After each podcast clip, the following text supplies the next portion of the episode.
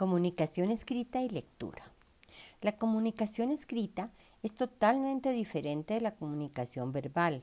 Requiere un esfuerzo mayor por parte del emisor para la preparación del mensaje. Los únicos elementos con los que cuenta el lector son las palabras escritas, por tanto deben cumplir una función más precisa que cuando se habla. Además, no se obtiene una retroalimentación inmediata y no se cuenta con el lenguaje corporal del receptor para así observar los resultados de su comunicación. Utilice la comunicación escrita con usted mismo.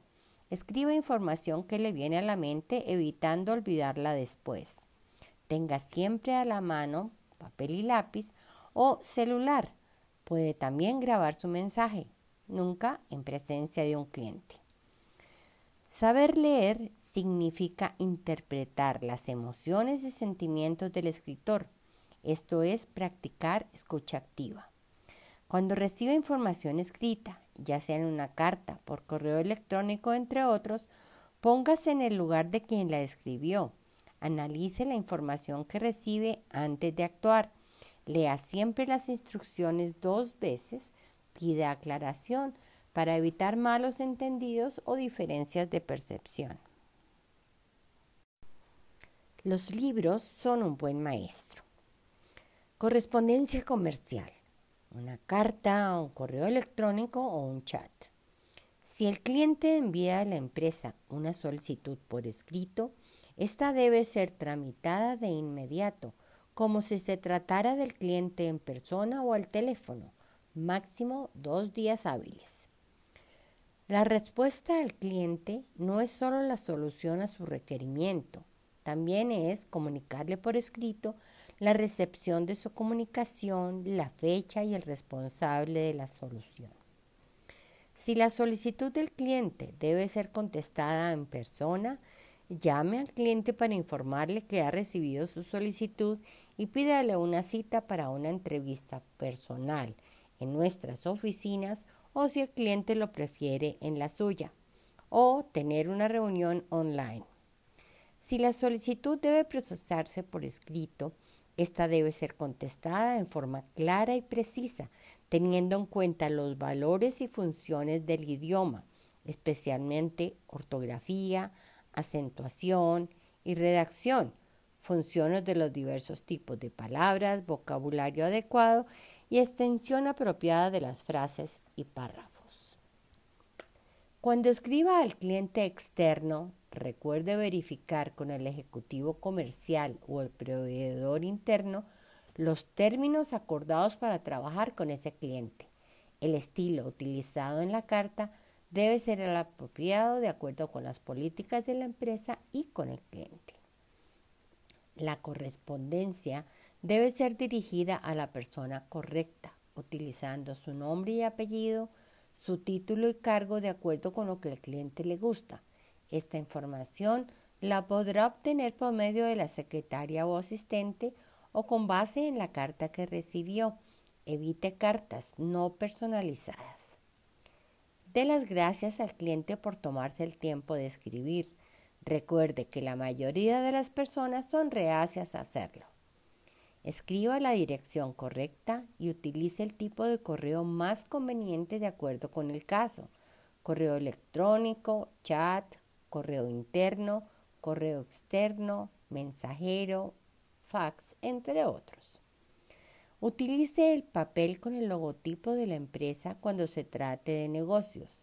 Nunca el papel ni los sobres de la empresa para su correspondencia personal. Siempre firme las cartas. Los colores de protocolo son tinta negra o sepia. Hoy en día, el vino tinto o rubí también son permitidos, evitando que la firma parezca fotocopiada o escaneada. Cuando realice una llamada telefónica después de haber enviado una carta o un correo electrónico, cerciórese que el cliente lo recibió y utilice esto como un punto de referencia.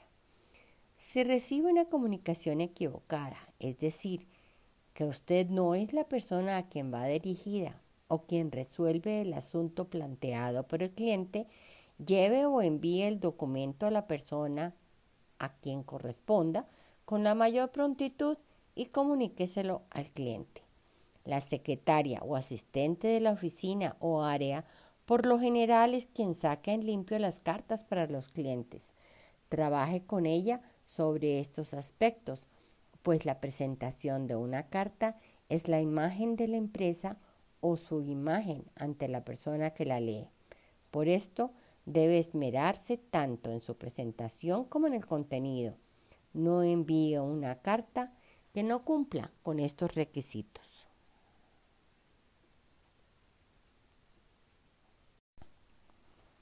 Como herramienta comercial, también puede escribir al cliente y enviarle tarjetas de agradecimiento cuando se vincula por primera vez con la empresa, tarjeta de condolencias si ha habido el fallecimiento de una persona allegada al cliente. Tarjetas de felicitación por cumpleaños, aniversarios con la empresa u otro evento que amerite su participación. Tarjeta de agradecimiento por una entrevista, aun cuando no se haya cerrado el negocio. Catálogos o información sobre nuevos productos y servicios o cambio en alguno de ellos. Tenga en cuenta las normas anteriores para escribirlas. Utilice las tarjetas tamaño postal con el logotipo de la empresa repujado. Pueden mandarse imprimir o si son más personales pueden hacerse con buena caligrafía. Si durante una conferencia online debe compartir con el cliente información escrita, envíele al cliente con anticipado esa información, de manera que se asegure que la tiene a la mano para revisarla durante la conferencia o compartir pantalla. Invitaciones escritas. Puede hacer invitaciones escritas o recibirlas. Las siglas RSVP del francés Responder s'il vous plaît significa conteste por favor. Quiere decir que debe comunicarse por teléfono o por escrito en un plazo de tres días para informar si puede o no aceptar la invitación. Correo con el cliente interno. Con frecuencia y por la cantidad de labores a realizar, se olvida escribir de vez en cuando al cliente interno. Por lo general, se dan a los colaboradores, colegas y superiores las gracias verbalmente. Sin embargo, el hecho de recibir una nota con un gracias es mucho mejor. Puede enviar una nota de agradecimiento a una persona de la oficina por algún trabajo especial, resaltar su aporte a la organización, elogiar sus buenas ideas, entre otros, o simplemente un post-it adherido al trabajo. Escribir a mano una nota como buen trabajo, gracias por su apoyo, entre otros. Ellos lo agradecerán. Formalmente, también debe comunicarse por escrito con sus colaboradores cuando, en el caso como en el caso de un llamado de atención, una carta estableciendo un aumento salarial, un cambio en las condiciones laborales, entre otros. Estas cartas, por lo general, se generan en gestión humana y deben cumplir con las disposiciones legales pertinentes.